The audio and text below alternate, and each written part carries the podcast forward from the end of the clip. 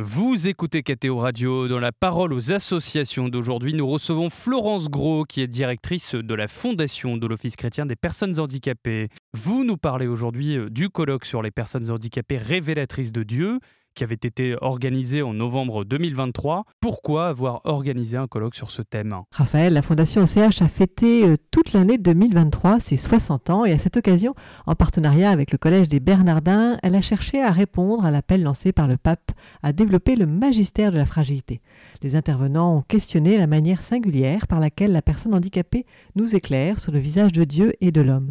Alors, lorsque nous avons ensemble choisi ce titre, Les personnes handicapées révélatrices de Dieu, mes sentiments furent mêlés d'une grande joie, mais aussi d'un peu d'appréhension. Joie d'avoir l'occasion de rendre grâce à Dieu pour ses dons innombrables, et appréhension d'entendre parfois que le handicap serait quelque chose d'utile, même pour rencontrer Dieu. En tant que personne porteuse du handicap, nous nous passerions vraiment d'être ces personnes formidables, entre guillemets, qui révéleraient Dieu. Nous souhaiterions chaque jour que cette coupe passe loin de nous. Ce thème a été étudié sous plusieurs angles. Pouvez-vous nous en dire euh, davantage, Florence? Alors comme je ne peux pas tout vous révéler en quelques minutes, j'invite vos auditeurs à visiter notre site www.och.fr pour en savoir plus et écouter l'ensemble de la matinée. Je peux cependant vous partager une partie de la table ronde du matin. Il était abordé le thème de la dépendance avec entre autres Charlotte de Villemorin, une jeune femme lumineuse en fauteuil roulant. Elle nous a impressionnés par la force de son témoignage. Une autre amie me dit mais on n'a qu'à aller à une soirée de guérison.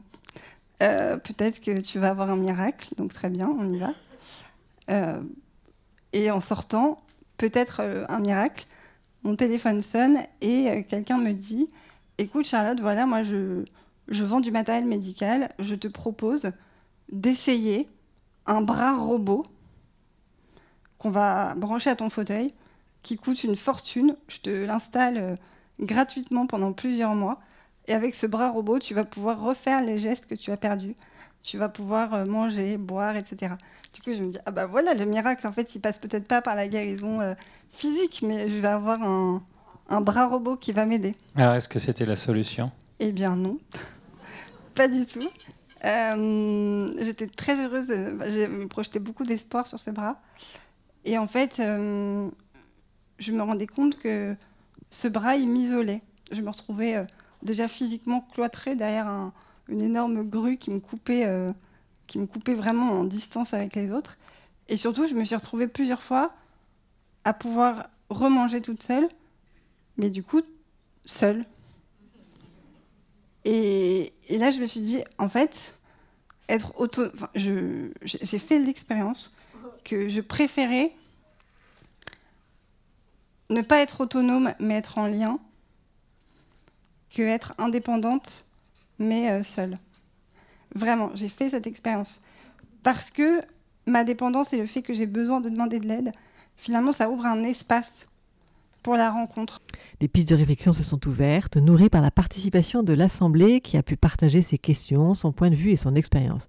Nous n'avons pas fini de récolter les fruits de ce moment inédit et dont Sergio Massironi du Dicaster pour le développement humain à Rome, qui assistait au colloque, a conclu la journée par ces mots nous ne sommes qu'au début d'une nouvelle prise de conscience, d'une nouvelle prise de conscience ecclésiale. Alors l'OCH va continuer ce qu'elle a semé le 25 novembre dernier. Merci beaucoup Florence Gros, je le rappelle, vous êtes directrice générale de la fondation de l'Office chrétien des personnes handicapées. Excellente journée à vous.